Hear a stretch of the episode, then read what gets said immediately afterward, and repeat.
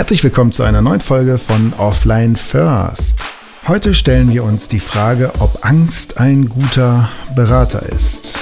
Gerade in Krisenzeiten wird man mit Situationen konfrontiert, die dazu führen, sich auf eventuelle Szenarien in der Zukunft einzustellen und das macht unter Umständen auch Angst.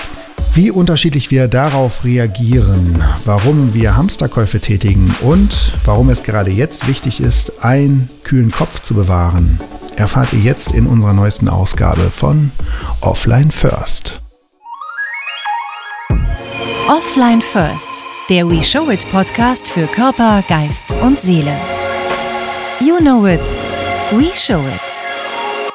Herzlich willkommen zu einer weiteren Folge von Offline First könnte man sogar sagen, als Osteredition.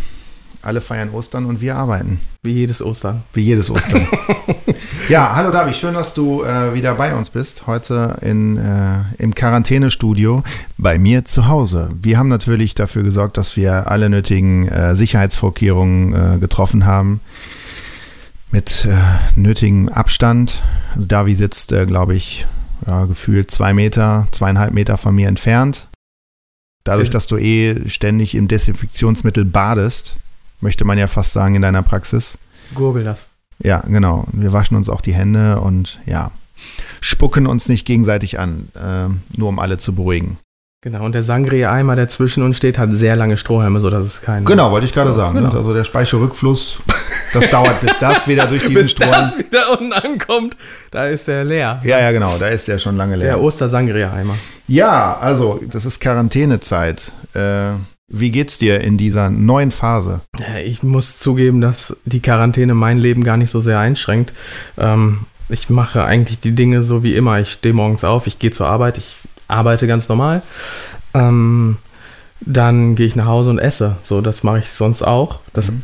Einzige, wo ich mich echt ein, wo, wo es mich betrifft, ist, dass mein Fitnessstudio geschlossen ist.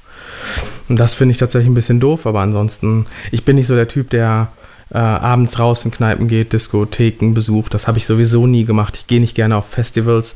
Mm, das ist nicht so mein Ding. Ähm, von daher mache ich, gestern Abend haben wir gegrillt, ähm, ich koche sehr gerne, von daher beschränke ich mich jetzt nicht so sehr. Mhm.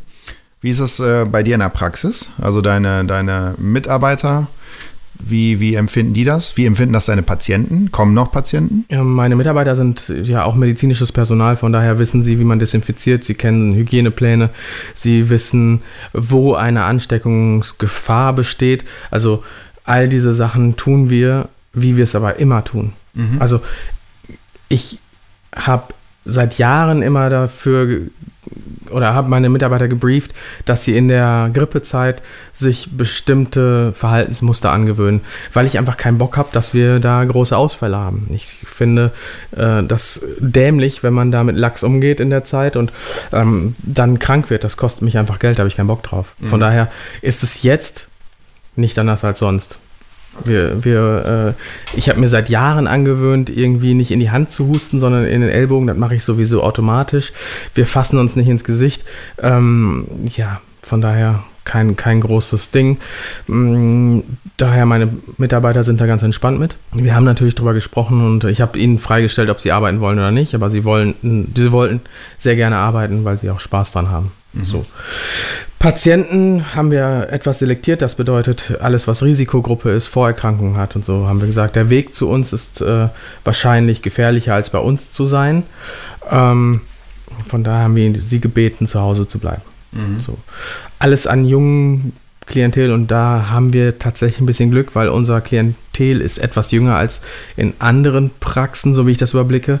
Von daher haben wir schon Rückgang, aber nicht dramatisch. Das klingt jetzt gerade so ein bisschen diskriminierend für mich. Du sagst halt quasi, alle Risikogruppen und älteren Menschen, bleibt mal bitte zu Hause, euch behandeln wir gerade nicht. Äh, die Jungen ja, aber was ist mit der äh, Weitergabe der, der Viren? Also es können ja welche äh, bei euch in der Praxis sein, die ja, einfach jetzt die Viren weiter verteilen. Also du schließt jetzt nur die, die Leute aus, die sich anstecken können, für die es problematisch wird, aber damit ist ja diese äh, Weiterinfizierung halt nicht unterdrückt. Naja, gut, bei den Patienten, wo ich von vornherein sehen kann, dass sie drei Vorerkrankungen haben, eine Diabetes, ein Herzproblem und ein Lungenproblem, ja, dann sage ich denen, bleibt besser zu Hause. Ich meine, das ist so.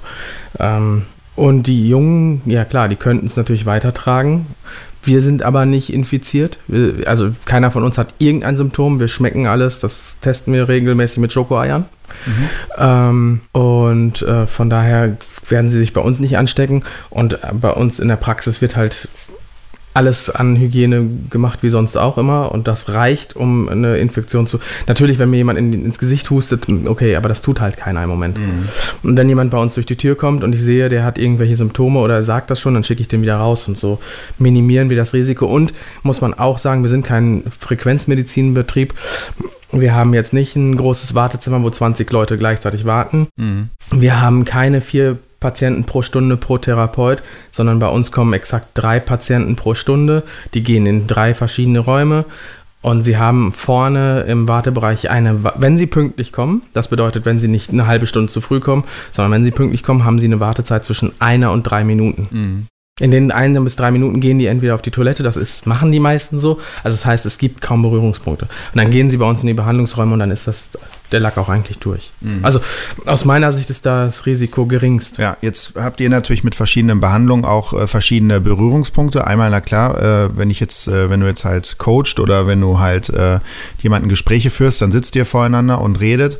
Wenn du jemanden behandelst, also quasi äh, einrenkst, äh, ne, osteopathische Behandlung, massieren, was auch immer da kommt, ist ja dann auch der direkte Körperkontakt da. Das kann die Füße sein, das kann der Rücken sein. Du liegst auf dem Rücken, du liegst auf dem Bauch Bauch, du hast Kontakte mit Handtuch, mit, mit äh, Liegen und keine Ahnung was. Ist da nicht irgendwie eine potenzielle Fläche, die, die äh, angesteckt werden kann oder von der man sich den Virus holen kann? Also alles, was wir jetzt gerade wissen, mhm. ist, dass wir bei dem Coronavirus äh, eine Tröpfcheninfektion haben und keine Schmierinfektion. Das bedeutet, über Flächen, über, über irgendwie sowas steckt man sich schon mal nicht an. Also, wenn ein Patient auf dem Bauch liegt und ich mache irgendwas am Rücken, ist es sehr unwahrscheinlich, dass ich mich über seinen Rücken anstecke. Und es ist sehr unwahrscheinlich, dass ich ihn über seinen Rücken anstecke. Also über Haut geht es schon mal nicht. Mhm. Ähm, wenn ich mit einem Patienten spreche, sitzt er natürlich äh, ein Stück weit weg. So, das ist bei mir immer so, dass ich hinter einem Schreibtisch sitze, ich mache Notizen und der Patient sitzt halt davor. Das ist schon, also mindestens 1,50 Meter Abstand. Das ist aber nicht so, weil ich da jetzt glaube, dass das die richtige Maßnahme ist, sondern einfach, weil das die Gegebenheiten in meiner Praxis sind. So, jetzt mhm. passt das zufällig zu dem, was gerade gesagt wird.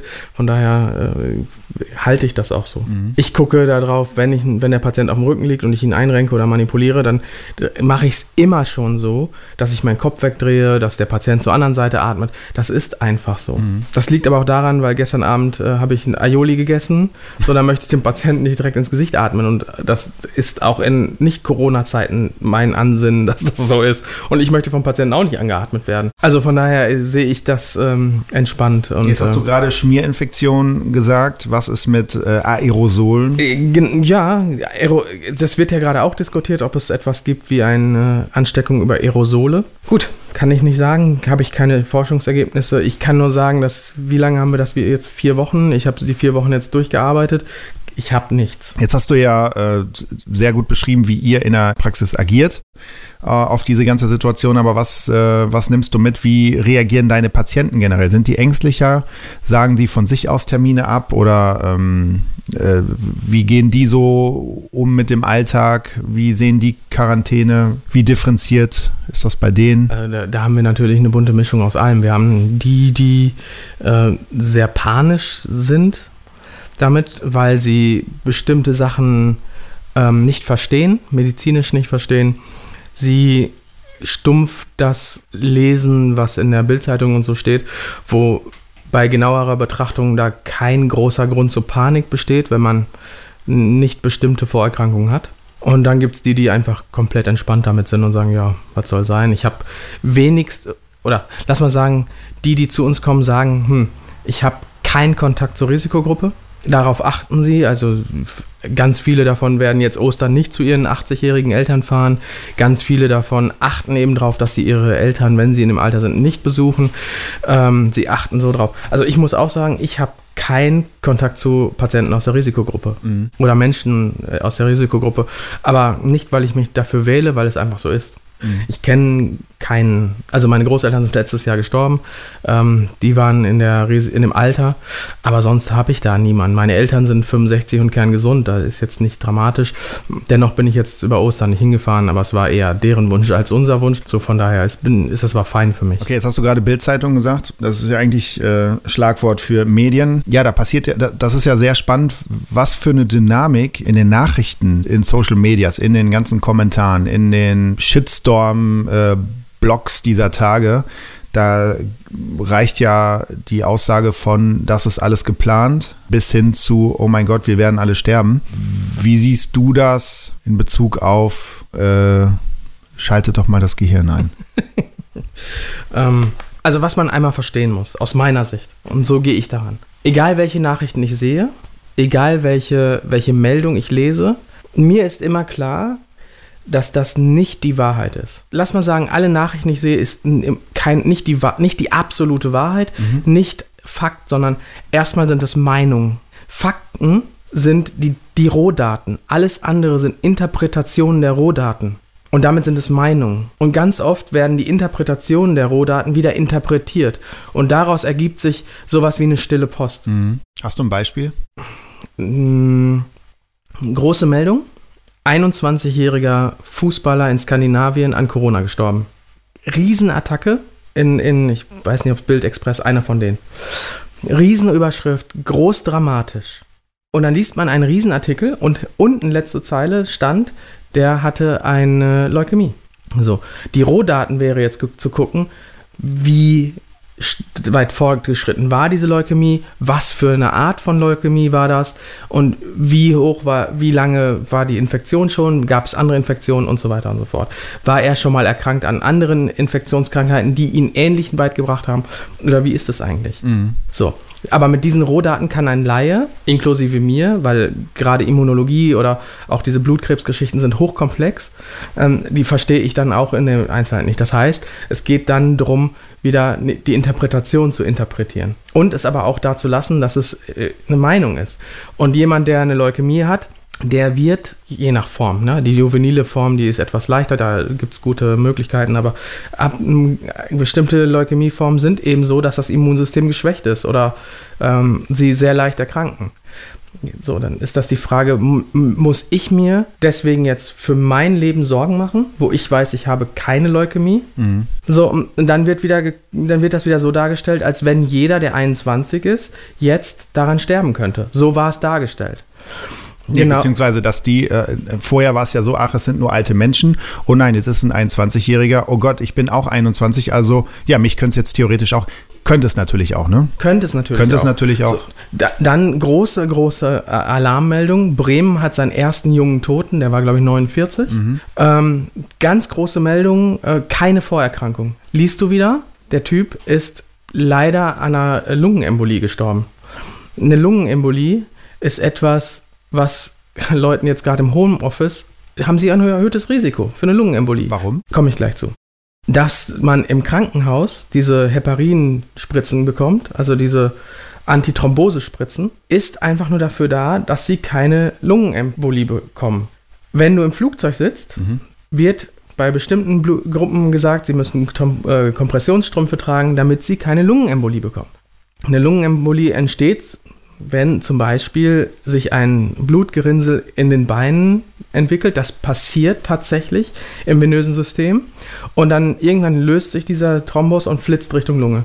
Das ist ein relativ normaler Prozess weil wir das eigentlich immer wieder haben. Diese, diese, Embo, diese, diese Embolus oder viele Embolie flitzen durch unser Blut, werden in der Lunge abgebaut. Da gibt es einen Faktor, der das etwas ähm, beschleunigt. Wenn dieser, dieser Thrombus oder dieser, dieser Embolus zu groß ist, dann verstopft der Gefäß in der Lunge und damit mhm. wird ein Teil nicht mehr durchblutet und dieser nicht durchblutete Teil nimmt nicht mehr im Gasaustausch statt und somit kriegt der Mensch Atemnot. Okay. So. Das heißt, dieser Prozess ist etwas, was A bei uns jeden Tag passiert und B, es ein Risiko ist für jeden, der sich wenig bewegt. Mhm. Es gibt da verschiedene Faktoren, die dafür zu. So, aber dass dieser Mensch, dieser junge Mensch in Bremen daran gestorben ist, ist dramatisch, aber hätte ihm auch so passieren können. So, das kann man das jetzt auf Corona schieben, ja oder nein? Ja, aber ist es etwas, wo ich mir jetzt mehr Sorgen machen muss? So, und das auch wieder eine Meinung und für jemanden, der dieses medizinische Hintergrundwissen nicht hat, sieht, jemand stirbt auf einmal daran.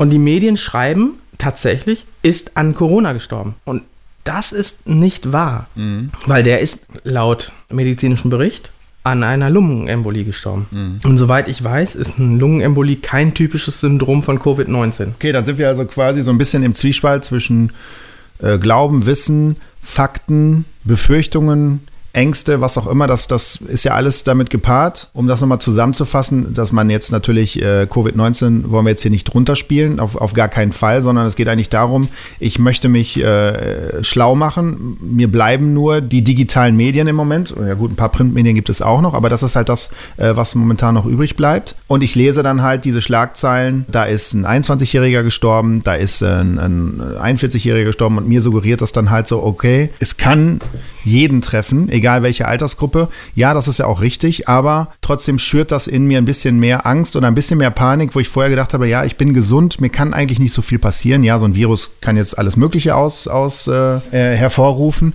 aber eine Gelassenheit wird mir dadurch genommen oder halt die Ruhe, den, den, Schlaf, was auch immer, dass ich sagen kann, ich ziehe mich jetzt wirklich zwei, drei Wochen zurück, bin in Quarantäne und muss mir eigentlich keine Sorgen machen. Nee, das ist nicht, weil ich wach trotzdem morgens auf und habe halt ein bisschen Angst, oder jetzt noch mehr Angst, weil ich gerade gelesen habe, oh, es kann, äh, es, ist, äh, es trifft doch mehr als nur die Risikogruppe. Wie gesagt, und da muss man halt auch ein bisschen vorsichtig sein. Nicht falsch verstehen, dass ich oder dass wir hier irgendwas äh, unterschätzen, sondern es geht hier eigentlich nur darum, um zu differenzieren, was könnte eventuell mehr Angst oder Panik hervorrufen als nötig. Sprich, so eine, so eine Schlagzeile der Medien kann dazu führen. Ich glaube, dass Panik und Angst nie ein guter Berater sind. Mhm. Panik und Angst hilft in solchen Situationen überhaupt nicht, aus meiner Sicht. Ich finde, eine realistische, pragmatische Einschätzung der Situation, soweit wir das können, hilft viel mehr. Was ich halt so sehe und was ich mitkriege, ist, dass Menschen Angst haben, aber auch, weil sie diese ganze Situation nicht verstehen. Menschen lesen das in den Zeitungen, sie informieren sich bei YouTube. Wenn ich die Klicks gucke auf diesen ganzen Videos, ist das enorm. Und das ist auch aus meiner Sicht ein bisschen problematisch, weil natürlich sehe ich bei YouTube eingestellt vor einem Tag, eingestellt vor zwei Wochen und so weiter und so fort. Aber es ist doch nicht unerheblich, wenn ich jetzt einen Bericht gucke. Von wann ist der? Wenn ein Bericht da ist, 2000 Neuinfizierte Mal abgesehen davon, dass nicht jeder Infizierte auch erkrankt und nicht jeder Erkrankte ist so krank. Da kommen wir gleich nochmal zu genau, den Zahlen oder Statistiken. Äh, so, das ist natürlich die Frage, von wann ist das? Ist das von ganz am Anfang oder ist das jetzt aktuell? Und ich erwische mich selber dabei, dass ich sowas gucke und dann vergesse, hm, von welchem Tag war das nochmal? Der YouTube-Algorithmus spielt dir natürlich das auf, was die meisten Aufrufe hat. Ne, also Aktualität spielt natürlich auch eine Rolle, aber ist natürlich klar, wenn ein Video schon zwei Millionen Mal geguckt wurde, wird das, wenn ich Corona eingebe, natürlich auch im Ranking weit vorne auftauchen. Klar. Ja, und ich muss es nicht mehr eintippen, sondern es wird mir auch so gezeigt. Ne? So, und damit finde ich, wird es immer schwieriger, diese ganze Pandemie in einen Zeitstrahl zu packen und zu sagen, äh, zum Anfang gab es diesen Bericht, zur Mitte gab es diesen Bericht, jetzt sind wir, keine Ahnung in welchem Stadium, jetzt gibt es diese Berichte. Es wird gemischt und mhm. in meiner Wahrnehmung wird es gemischt. Ähm, das hilft auf keinen Fall dabei, einen kühlen Kopf zu bewahren, weil mhm. immer wieder alte Schreckensmeldungen dir vorgespielt werden. Und ich bin sehr bei der Regierung, die gesagt hat, es kommt ein neuer Virus auf, den, auf, auf uns zu, wir müssen erstmal maximale Sicherheit. So. Und dann war es dramatisch. Aber auch wieder, wo wir es nicht einschätzen können. Jetzt gibt es neue Meinungen dazu. Jetzt gibt es andere, die sagen, hm, vielleicht ist es doch nicht ganz so dramatisch. Ne? Es gibt den Drosten von, von der Charité, dann gibt es den Professor Streeck, der das in Heinsberg untersucht hat, der das alles etwas mehr äh, gelassener sieht als der ähm, Drosten. Man muss ja auch dazu sagen, es ist für alle ein Learning by Doing, ne? weil Absolut. keiner ist damit äh, konfrontiert worden vorher. Es gibt immer mal ein Virus, der irgendwie auftaucht. Aber gerade Learning by Doing bedeutet ja, ich lerne etwas, indem ich etwas tue und das am besten im klaren Kopf. Du lernst nichts und du kannst nichts vernünftig tun in, unter Panik. Mhm. Und im Moment ist es sehr viel Panik. Aus mhm. meiner Sicht.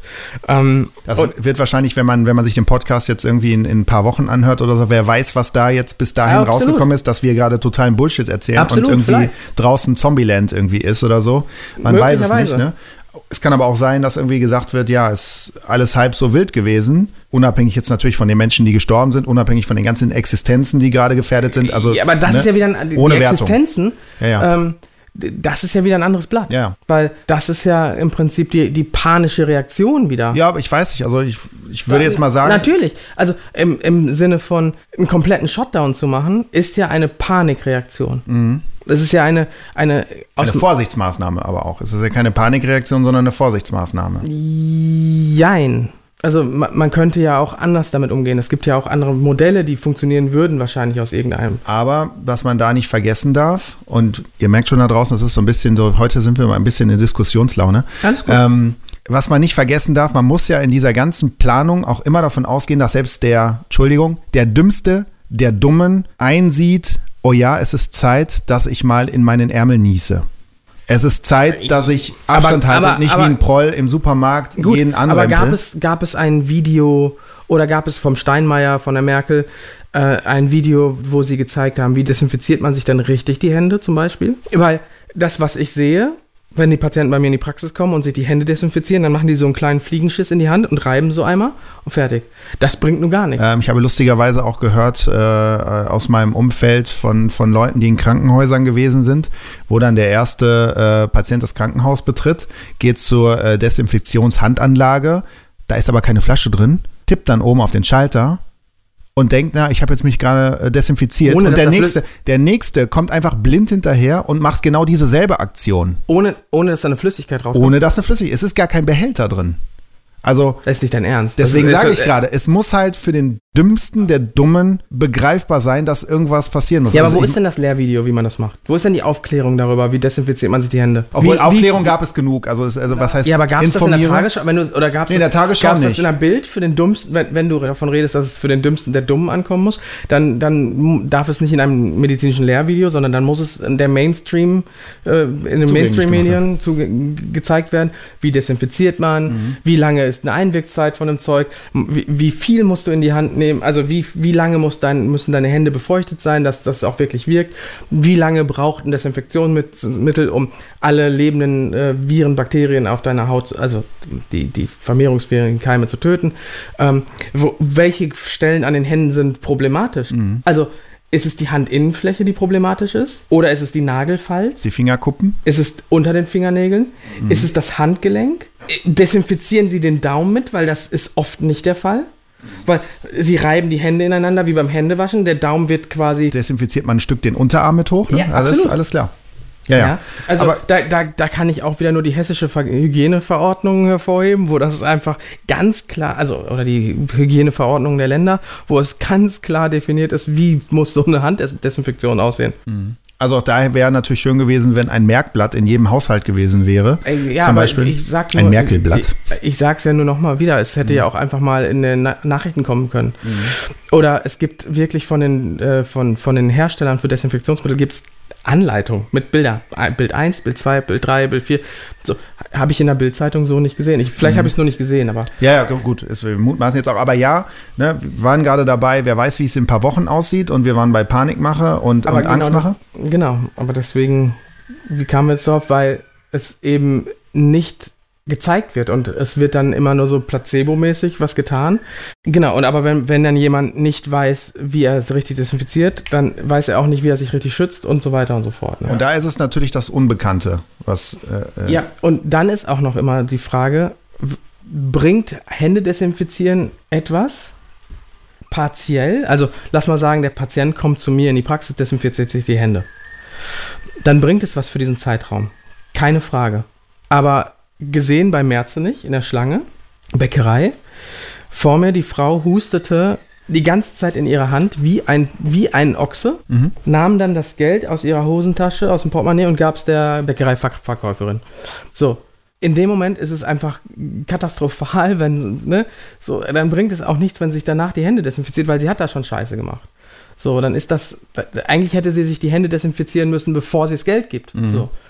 Aber all das verstehen die Leute anscheinend nicht. Aber das, das müsste man aufklären, dass das halt nicht geht. Mhm. So. Oder dann tatsächlich sagen, ey, du hast dir gerade in die, oder man müsste, sie hätte sagen müssen, ich habe mir gerade in die Hände genossen, dumm von mir, habe kein Desinfektionsmittel, also zahle ich mal kontaktlos mit der Karte. Ja. Das wird dann nicht wirklich also es, sind, es gibt, äh, eigentlich hätte man den Knigge äh, für Corona quasi haben müssen, ne? So ein bisschen. Äh, ganz im Ernst? Ganz im Ernst? Mario, äh, das möchte ich auch zu Nicht-Corona-Zeiten nicht. Ja, ja, ich klar. möchte nicht, dass da irgendjemand in seine Hand rotzt, der Bäckerei-Fachverkäuferin das Geld gibt und die packt danach mein Brötchen mit der Hand in, in eine Tüte. Das mhm. will ich auch so nicht. Mhm. Machen nicht alle, aber oft genug gesehen, dass die nicht die Zange nehmen, eigentlich darf äh, Hygieneverordnungen vom Land wieder, du darfst nicht gleichzeitig, also du darfst nicht mit den Händen Geld annehmen und gleichzeitig Lebensmittel anfassen. Ja, deswegen haben ja mittlerweile auch, äh, an der einen Hand haben sie einen Handschuh, an der anderen Hand nicht. ja, ja, aber dann, weißt du, ja, wie oft ich dann gesehen habe, dass sie mit der Hand, mit, an der rechten Hand. Definitiv, das passiert auch im Affekt. Also da kann man auch niemandem jetzt sagen. Nein, nein, nein, ne? ich sag, ich sag ist hm? nicht dramatisch, aber das ist,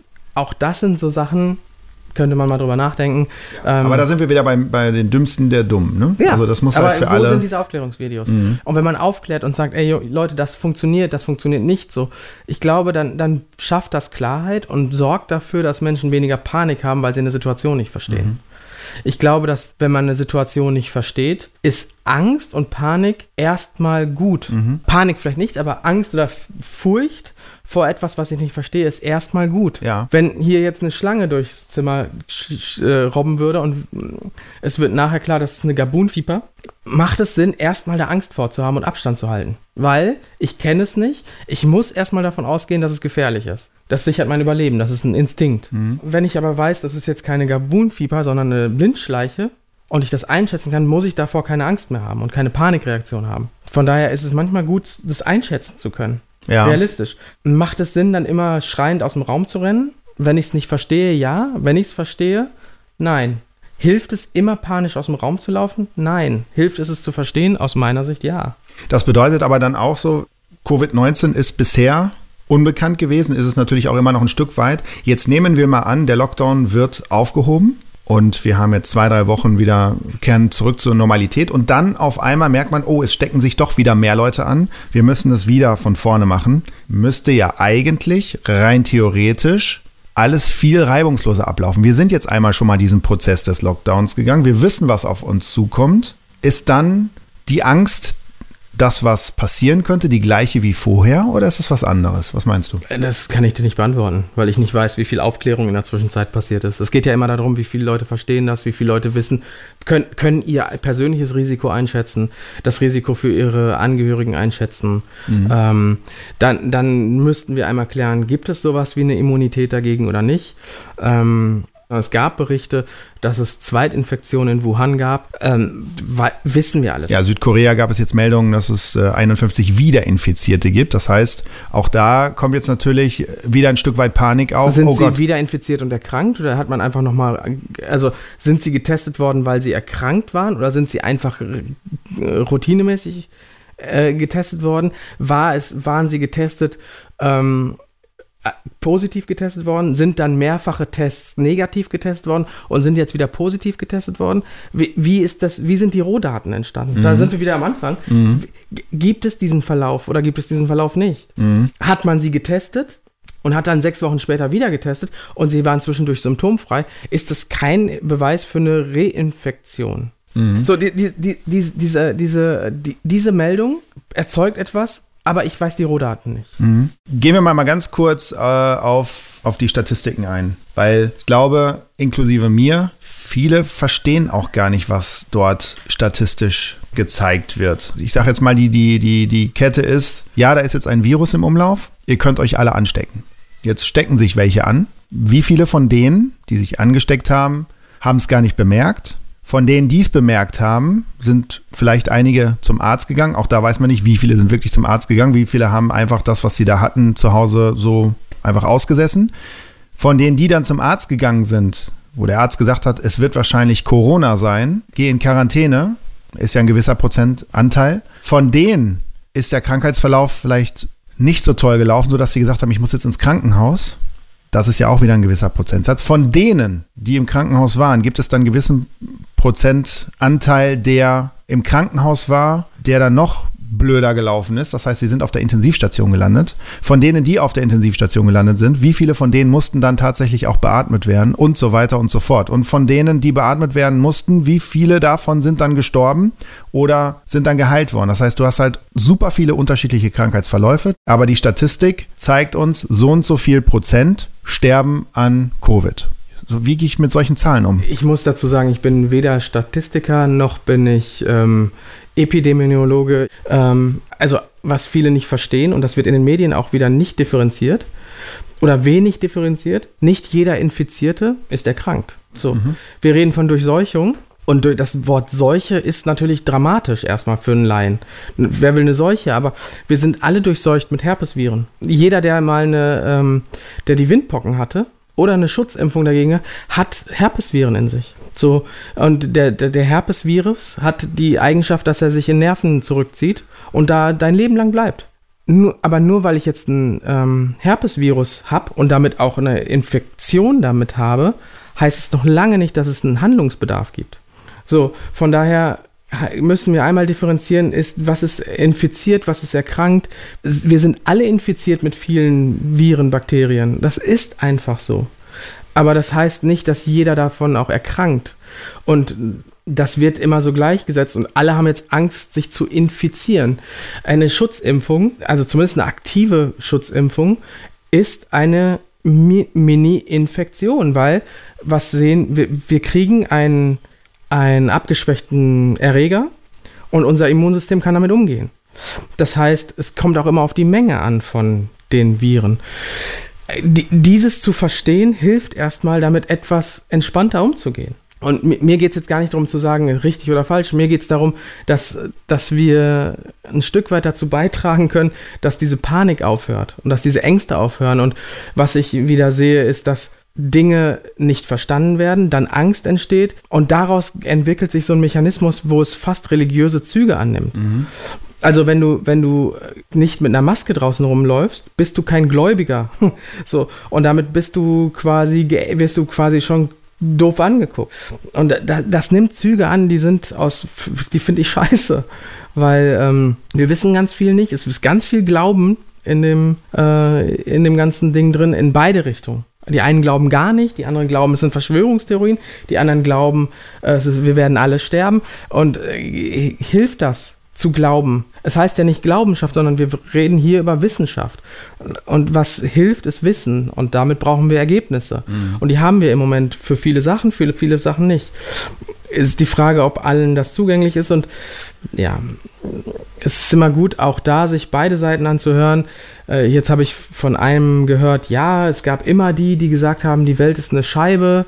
Ähm, hm. Und so, ja, äh, gab es. Und äh, viele haben daran geglaubt. Und die, die gesagt haben, nee, ist doch eine Kugel, die sind erschossen, äh, nee, die sind erhängt worden, ähm, weil es bestimmte Absichten der Kirche gab und so. Und die, die gesagt haben, die Erde ist eben nicht im Zentrum des, des Universums, sondern wir drehen uns um die Sonne, die sind auch gehängt worden. Also gibt es ganz viele Gründe, sich alle Seiten anzugucken. Einmal, was ist die herrschende Meinung?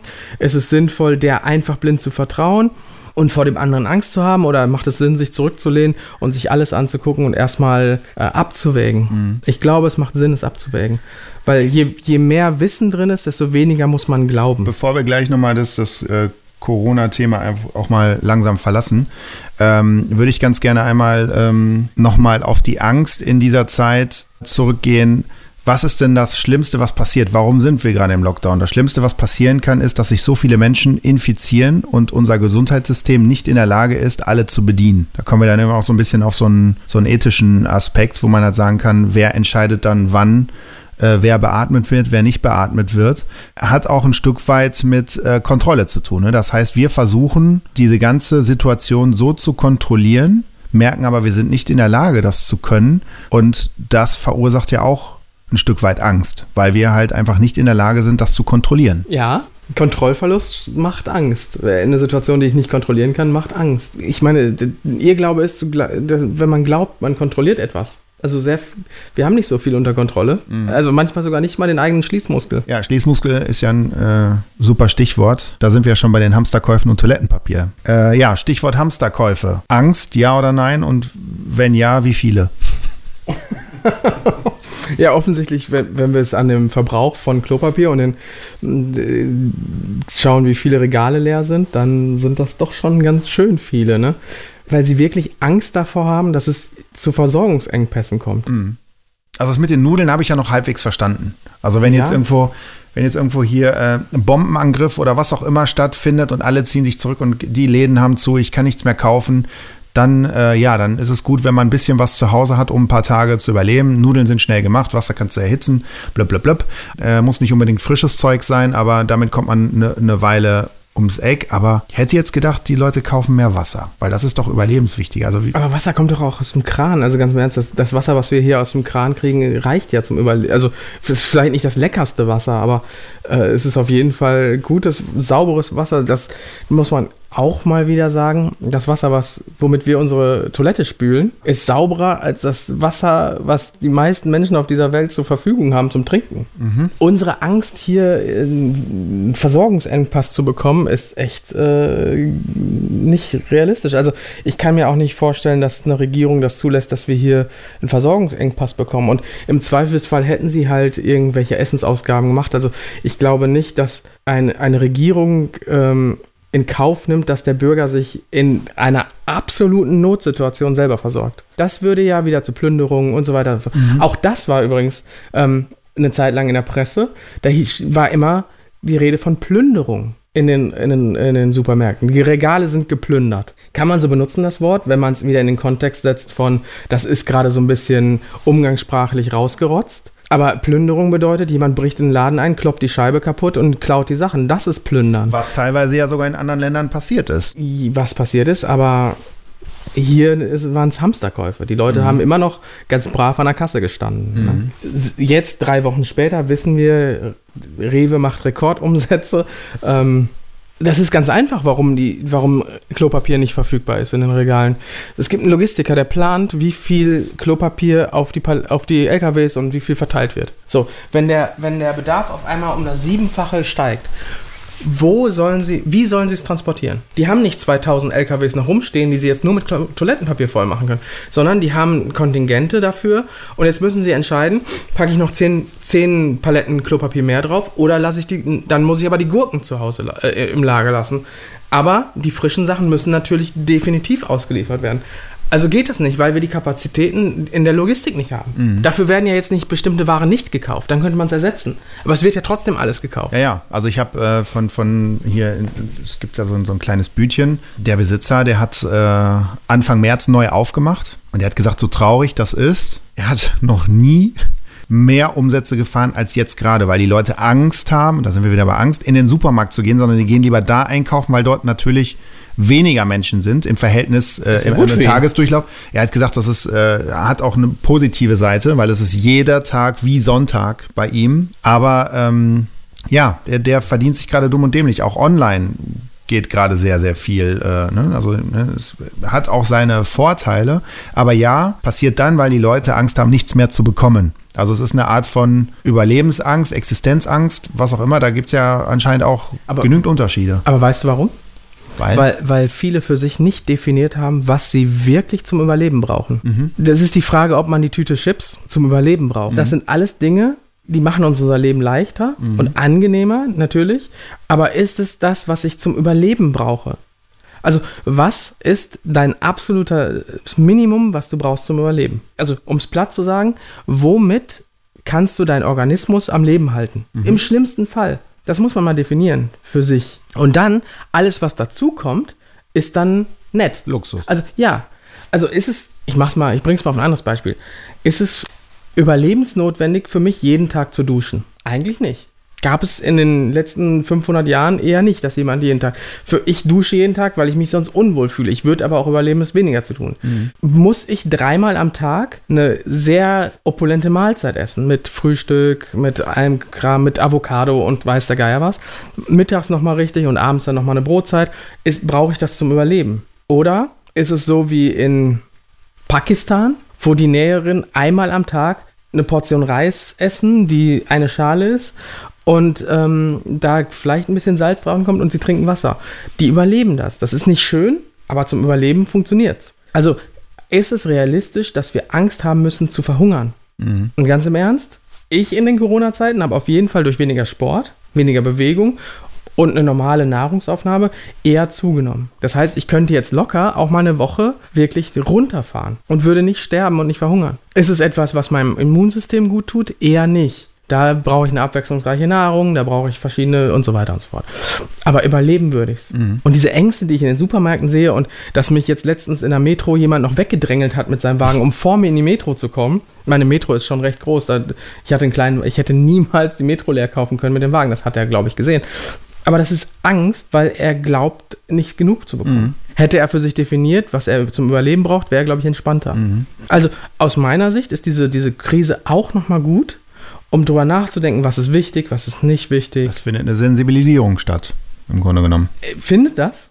Wäre schön. Bei einigen ja, bei anderen nein. Flächen und da, da ist es halt, was ich mir auch, die Frage habe ich mir auch gestellt, wenn, wo ich jetzt zum Beispiel das Thema Fridays for Future mitgemacht und mitgedacht und, und äh, beobachtet habe, muss es erst ein so extremes Maß geben, weil ich finde, Fridays for Future ist schon sehr extrem, eine Art von Extremismus, was da stattfindet. Der Grundgedanke in allen Ehren ist natürlich super und was, was Greta da in jungen Jahren äh, geleistet hat, da sind einige Erwachsenen in ihrer Karriere nicht äh, hingekommen. Das ist das eine.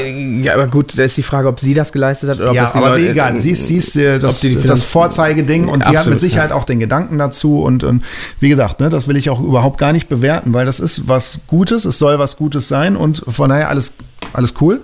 Aber ähm, muss es erst so extreme Bewegungen geben und, und von heute auf morgen die Medien voll machen, damit der Mensch erstmal überhaupt für das ganze Thema sensibilisiert wird. Und da bin ich jetzt, wie ich schon gerade gesagt habe, bei den Dümmsten der Dumm. Ja, natürlich muss der erstmal ein extremes äh, Szenario haben, um vielleicht mal ein bisschen nachzudenken was sonst mit, mit den normalen, gesunden Portionen gar nicht stattgefunden hätte. Und auch hier ist es halt so, muss es erst ein Virus sein, der im Umlauf ist, damit die Leute vielleicht mal darüber nachdenken oder dafür sensibilisiert werden, was brauche ich überhaupt? Also was, was ist überhaupt überlebensnotwendig? Und dann lass uns doch nochmal zurück zur Angst kommen. Das ist ja dann, es geht immer um Existenz bei einer Angst. Also ich, ich habe Angst, eine Prüfung zu versauen. Ja, weil dann kann ich vielleicht, äh, weiß ich nicht, äh, mein, mein Studium nicht beenden. Ich kann kein Geld mehr verdienen äh, dann äh, liebt mich keiner mehr und was passiert? Ich kann mir die Wohnung nicht mehr leisten, ich liege alleine in der Ecke und sterbe. So, bin wieder so in, in Baby-Panikzeiten. Ja, ja, aber ich bin dann wieder in Baby-Panikzeiten. Äh, als Säugling kannst du dich nicht äh, selber ernähren, dir fehlt irgendwie Zuneigung, Liebe von der Mutter und ähm, die Brust fehlt dir, um, um äh, zu überleben. Das heißt, ich liege alleine in der Ecke und sterbe. Das ist quasi aus der, der Ursprung der Prüfungsangst, dass ich diese versaue. Und jetzt aber hin zu, und dann, zu Nahrung. Dann nochmal zu gucken, bei der Prüfungsangst ist das realistisch. Mhm. Ich verstehe, was du gerade gesagt hast und dass das natürlich überzogen ist. Aber nochmal zu gucken, wirst du wirklich sterben? Ist Verzicht gleich Sterben? Mhm. Und ja, es ist für viele so. Also ich kenne niemand, der Angst davor hat, seinen Job zu verlieren. Viele hassen ihren Job. Mhm. Die wollen ihren Job nicht machen. Die haben Angst auf Verzicht. Wenn sie ihren Job nicht machen, können sie sich ihr Reihenhäuschen nicht mehr leisten, dann müssen sie wegziehen, müssen so. Und das ist dann Entkopplung von einem sicheren System. Mhm. Und diese Entkopplung ist gefühlt Sterben, mhm. alleine sein. Aber tun sie das in einem Sozialstaat wie hier in Deutschland? Ich glaube nicht. Ich, ich habe mal ganz provokativ, provokativ gesagt, dass ich in diesem Leben nicht mehr arm werde, weil ich einen deutschen Pass habe. Ich werde nicht, wenn mir irgendwas passiert, werde ich nicht mehr in diesem Wohlstand leben, wie ich es jetzt tue. Aber ich werde nicht sterben und ich werde nicht arm sein im internationalen Vergleich. Nein, du kriegst jetzt natürlich auch den direkten Vergleich, wenn ich jetzt äh, Bangalore mir angucke, wo du ja ursprünglich quasi herkommst. Absolut. Ne? Also ich meine, da sind deine Wurzeln und äh, da haben wir auch selber live vor Ort gesehen, was es denn bedeutet, wirklich arm zu sein. Und ja, da sind wir wieder bei, bei der Schüssel Reis in, in Pakistan, bei der Näherin. Und die ist ja dann teilweise zu dem, was wir gesehen haben, noch reich dagegen. Ne? Also Absolut. Da ist ja, da gibt es ja auch noch mal eine Schere. Auch, ne? Da, da, gibt es die, die, die ohne Job. Ne? Das ist da jetzt gerade eine andere Geschichte. Aber wir müssen uns einfach mal klar machen, wie, wie gut es uns hier geht. Ja, und dass, dass wir auch mit sehr viel weniger klarkommen, dass wir mit sehr viel weniger Luxus klarkommen, dass wir mit, dass wir auf sehr viele Dinge verzichten mhm. könnten und dass es uns immer noch im Verhältnis gut geht. Das mhm. soll jetzt nicht sagen, sagen, dass wir uns mit den Ärmsten der Armen vergleichen müssen, aber wenn es rein um existenzielle Themen geht, überleben wir sehr viel. Gut, wenn jetzt ich kenne halt auch genug aus dem Bekanntenkreis oder aus meinem Netzwerk, die jetzt gerade natürlich auch Existenzängste haben. Denen ist aber bewusst, ja, ich werde nicht sterben, ich werde nicht auf der Straße sitzen, aber wenn ich mir überlege, was jetzt äh, gerade alles nicht stattfindet, wenn ich jetzt Messen nehme zum Beispiel, und ich kenne Leute, die, äh, die Catering-Unternehmen haben, die jetzt vor dem Nichts stehen. Sie haben von heute auf morgen gar keine Einnahmequelle, wenn nicht sogar tonnenweise an, an Lebensmittel verschenken, verkaufen, was auch immer, also verkaufen nicht, aber verschenken müssen. Oder es wird halt schlecht, weil halt die ganzen Aufträge wegfallen. Das heißt, es ist ein immenser Schaden, der dort stattgefunden hat. Und die haben vielleicht Kredite abzubezahlen. Es wird. Ist es ist dramatisch. Es also, ist ne, die dramatisch. können natürlich mit so einer Aussage nichts anfangen zu sagen, uns geht es noch gut. Natürlich wissen die, dass es uns gut geht, aber trotzdem es ist kommen die aus klar, dieser Situation. Mit dem Rücken an der Wand stehen. Und dann ist wieder die, dann ist es wieder, jetzt müssen wir zurückspulen. Ja. Da müsste man abwägen, ob diese ganze, ob, ob es wirklich eine gute Entscheidung war, aus wirtschaftlichen Gründen mhm. den Lockdown so hart zu machen. Mhm. Weil, ich gebe dir völlig recht, äh, ein Veranstaltungstechniker oder ein Messebauer oder ein Caterer. Caterer, der gekoppelt ist an Großveranstaltungen, der steht mit dem Rücken an der Wand, wenn der Alleinverdiener ist, eine vierköpfige Familie und ein, Häuschen gekauft hat, die, das ist härteste Sorte. Und dann ist es eben wieder in der Verantwortung der Politik zu sagen, okay, wir haben so reagiert, jetzt müssen wir die auch auffangen. Wir haben es ja gerade nochmal diskutiert, dass diese Rettungspakete für den einen funktionieren, für den anderen eben nicht, dass, dass, dass die Soforthilfen in bestimmten äh, Umfängen genutzt werden darf, andere wieder nicht. Und so, da muss es eigentlich sofort noch Entlastung geben. Und da habe ich von einer Partei gehört, die jetzt sagen, wir müssen die Steuern runterfahren und so weiter und so fort. Man müsste da jetzt wirklich auch konsequent dranbleiben. Wenn, wenn man zu, seiner, zu, zu diesem Lockdown steht als Regierung, dann müssen sie schauen, dass es alle, die es erwischt hat, und zwar alle irgendwie überstehen können. Es hat ja alle erwischt. Die einen mehr und die anderen weniger, aber es hat nun mal alle erwischt. Ja, du kannst doch nicht aber sagen. Dann, dann, müssen sie jetzt auch da handeln und dann muss man eben nochmal eine Soforthilfe aufpumpen, mhm. dann muss es eine Steuerentlastung geben. Es gibt ja auch Steuerentlastungen zum gewissen, im gewissen Rahmen. Man kann bestimmte ähm, Zahlungen, Stunden, ähm, Sozialbeträge und so. Aber auch das verschiebt das Problem ja dann nur. Aber da geht es natürlich auch wieder um Existenz. Absolut. Äh, nimmst du jetzt mal jemanden, der äh, in Kurzarbeit gegangen ist, hat schon nicht so viel verdient und kann Absolut. so gerade irgendwie alles, äh, alles regeln und hat vielleicht äh, eine Miete, die er so halbwegs äh, bezahlen kann. Das läuft alles gut. Jetzt kommt er in Kurzarbeit und es funktioniert halt nicht mehr und muss dann eventuell sogar Hartz IV beantragen. Er ist immer noch überlebensfähig, das ist Absolut. schon klar. Aber auch diese Leute haben wenig bis gar keine Chancen, aus dieser Position wieder rauszukommen. Das, was für Selbstständige einfacher ist, wenn man sagt, okay, da kommen jetzt zwei, drei große Aufträge, dann hast du halt für die Katze gearbeitet und kriegst deine Schulden wieder irgendwie weg. Das mag vielleicht funktionieren und auch ein Caterer kann sich, äh, wenn es dann ab nächstem Jahr oder irgendwann vielleicht wieder gut läuft, okay, dann hat er jetzt ein, eine, eine total beschissene Phase und kommt mit Glück vielleicht wieder da raus. Das alles klar, aber er überlebt und, und schafft es halt. Aber viele stehen dann auch wirklich vor dem Existenz aus. Das heißt, ja. die sitzen, müssten vielleicht auf der Straße sitzen, weil sie jetzt. Und ich finde, da sollten wir als Gesellschaft mhm. den Druck auf die Politik erhöhen. Das ist jetzt wieder sehr plakativ und ich, das stimmt nicht für alle Politiker und so, aber deren Einkommen ist sicher. Mhm. Die werden auf nichts verzichten müssen. Lass mal sagen, die meisten wohnen irgendwie privilegiert. Da wird keiner von den Politikern in einer Plattenbausiedlung wohnen. Mhm die haben vielleicht Freunde, von denen sie hören, aber auch, lass mal sagen, die bewegen sich auch in einem bestimmten Kreis. Die kriegen das gar nicht so mit. Aus meiner Sicht kriegen, kriegen sie es vielleicht ein bisschen mit, aber sie kriegen es nicht wirklich mit. Sie fühlen das nicht. Sie, einige dieser Politiker haben noch nie um ihr Einkommen fürchten müssen, weil sie immer durchversorgt wurden. Das heißt, die wissen gar nicht, wie das ist. Die kennen diese Ängste nicht. Wie denn auch? Mhm. Also, das ist jetzt auch wieder böse, aber auch ein Lehrer hat im, im Prinzip niemals die Ängste gefühlt, wie das ein Selbstständiger hat, wo es mal einen Monat scheiße gelaufen ist und wo du am Ende des Monats nicht wusstest, wie du deine Miete, dein Gehalt, deine Krankenversicherung und so zahlen sollst. Das kennen die nicht, das kennen die nur aus der Theorie. Die Frage ist, können wir die, die, den Druck auf die Politik erhöhen? Und, das hat mein lieber Freund aus Marburg mal gesagt vor kurzem, eigentlich wäre es fair, wenn auch die Politiker mal auf 60 Prozent ihres Gehalts runterfahren würden, um auch mal ein Gefühl dazu zu kriegen. Und dieses Geld, was dann gespart wird, eingesetzt wird. Das meine, wäre fair. Jetzt muss man, jetzt muss man natürlich auch auf, ich will jetzt nicht sagen fairerweise, das muss man natürlich auch dankbar sein dafür, dass diese Pakete, diese Hilf, Hilfspakete geschnürt wurden. Das weiß ich nicht. Das kann Ich man auch nicht nicht. sagen, weil wenn wir jetzt von drei Monaten ausgehen, für, den, für, für viele reicht es. ja, Ähm, aber nur für den Moment. Das für ist die den Frage, Moment. was sind die Langzeitfolgen? So, und da ist es ja jetzt auch, da gehen ja jetzt auch die ersten Ängste los. Dir wird die Angst genommen, dass es diese Hilfspakete gibt. Und dann aber wiederum merkst du halt, okay, wofür darf denn das überhaupt ausgegeben werden? Für Betriebskosten ähm, alles gut, damit du deinen Betrieb aufrechterhalten kannst. Aber für diejenigen, die darauf angewiesen sind, ihren Job so auszuführen, dass sie auch ihren Lebensunterhalt bestreiten wer arbeitet denn, wer arbeitet denn nur für Betriebskosten. Ja, und wer, jeder von uns arbeitet doch dafür, damit er seine Privatkosten gedeckt hat. Genau. Also ich muss doch, ich bin doch in erster Linie Privatperson. Ja, also ja. Ich, ich gehe ja arbeiten, damit ich, damit ich, äh, ich esse ja nicht betrieblich, sondern ich esse ja für mich. Ja. Zum Beispiel, ich wohne ja privat. Ich weiß nicht, ob überhaupt schon jemand überblickt, wie die Folgen so sein werden.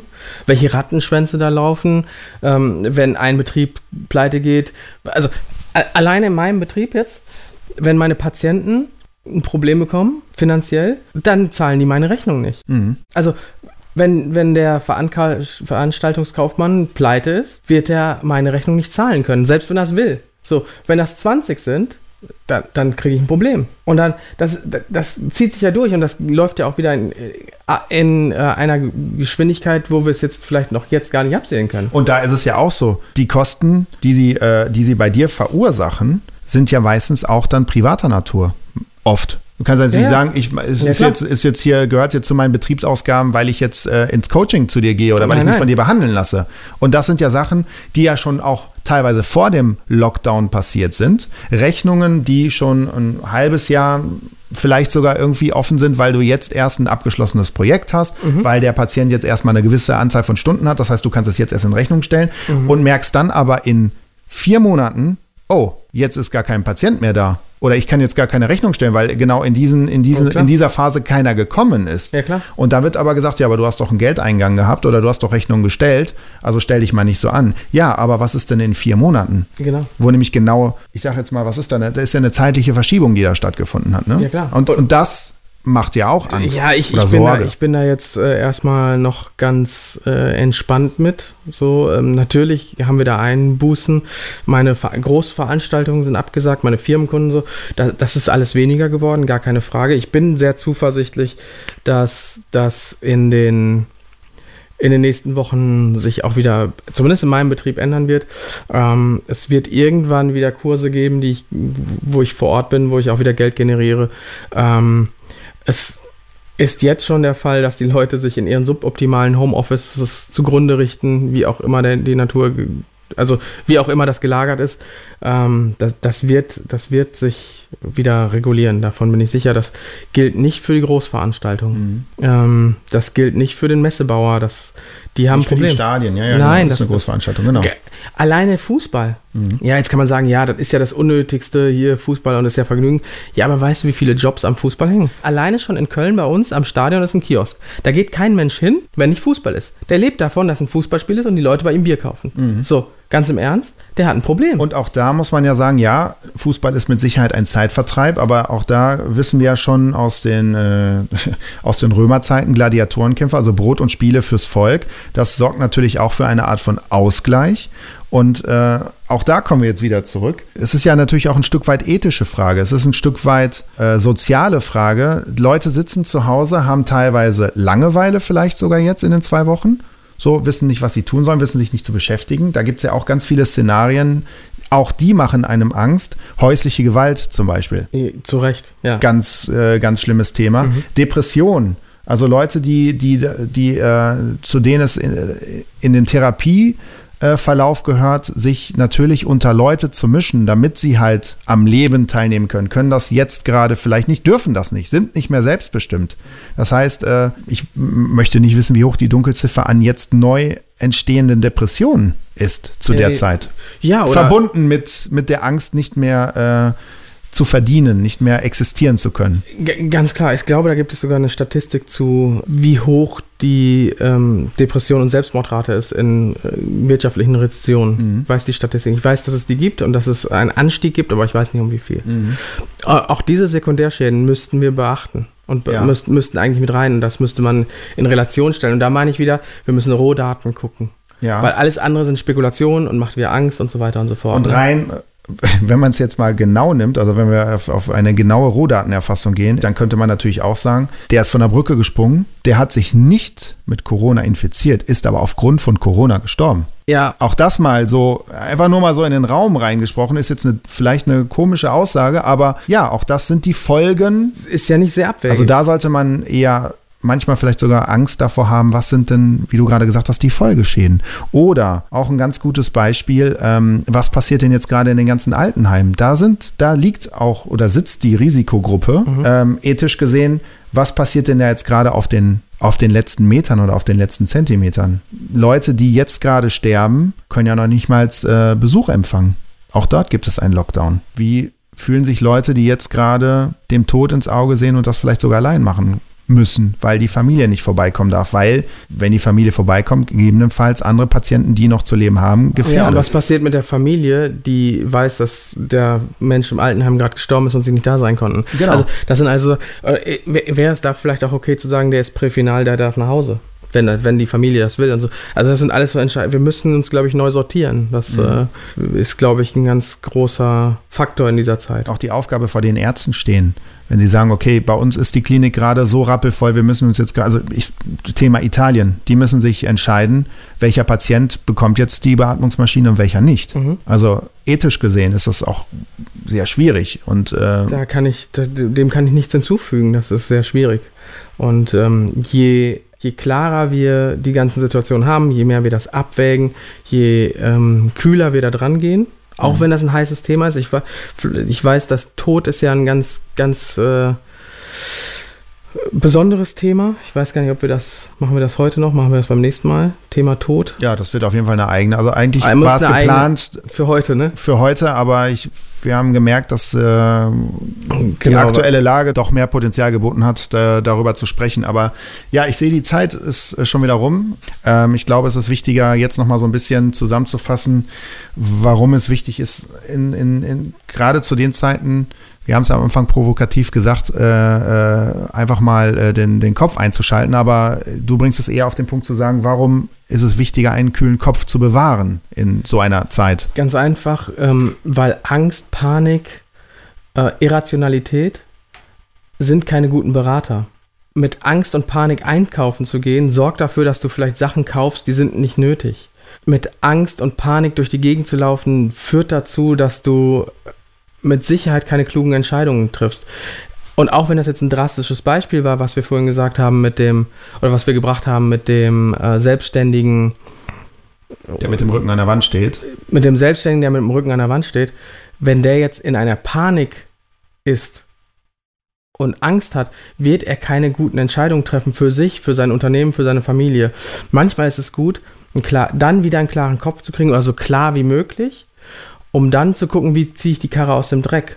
Und das sehen wir ja gerade auf dem, auf dem Markt. In Köln sehe ich das gerade massiv, dass die Gastronomie gerade anfängt, Ideen zu entwickeln. Ähm, die, die, die Brauhäuser, also so ein kleines Brauhaus in Ehrenfeld, die haben jetzt Ostermenüs gemacht, die du dir dann abholen kannst dort. Die kochen das, die machen eine gute Küche und sie, sie gucken, wie können wir es trotzdem aufrechterhalten. Also hätten sie nur Angst und Panik, hätten die sich in die Ecke gesetzt und würden zittern, aber sie haben Ideen entwickelt. Die Blumengeschäfte fangen an zu liefern. Es gibt äh, irgendeine Internetseite, gibt, macht jetzt für 1 Euro ähm, im Jahr, glaube ich, kannst du deinen Online-Shop da entwickeln und kannst deine Produkte online verkaufen. Also all diese Sachen entstehen ja daraus, dass jemand einen klaren Kopf kriegt oder seine Panik, seine Angst zurückstellen kann, überlegt, was kann ich tun und wird da aus dieser Situation kreativ und rettet sich im Prinzip über diese Zeit. Zusammengefasst quasi, sich durch Angst und Panik nicht die Handlungsfähigkeit Ja, zerstören Wenn du lassen. gelähmt bist, passiert nichts. Dann, wenn, wenn du in Panik gelähmt bist, wirst du auf jeden Fall mit deinem Unternehmen, mit dir selber, mit allem vor die Wand fahren. Also es ist gut, realistisch zu gucken, was kann ich tun und äh, Ideen zu entwickeln. Du siehst es auf dem Fitnessmarkt. Die, die Fitnessstudios mussten schließen, aber ich kenne kaum ein Fitnessstudio, was nicht irgendeinen Online-Kurs jetzt gerade macht. Deswegen glaube ich, klarer Kopf, durchhalten. Das war ein schönes Schlusswort. Diesmal kam das Schlusswort von dir. Nein, das kommt jetzt nochmal bitte von dir. Ja, für alle, die da draußen uns wieder zugehört haben und denen es äh, gefällt, die sich noch nicht dazu entschlossen haben, uns zu folgen, uns zu abonnieren. Ihr könnt das auf Spotify, auf iTunes, auf Soundcloud und allen gängigen Podcast-Plattformen. Äh, wir freuen uns natürlich über Kommentare. Wie seid ihr in der Corona-Krise äh, gefestigt? Äh, habt ihr Ängste? Gibt es irgendwas, was euch auf den Herzen liegt? Lasst es uns wissen, schreibt uns an. Und ansonsten wünschen wir euch bis dahin alles Liebe, alles Gute. Bleibt gesund und äh, ja, immer einen schönen coolen Kopf bewahren. Offline First, der We Show It Podcast für Körper, Geist und Seele. You know it, we show it.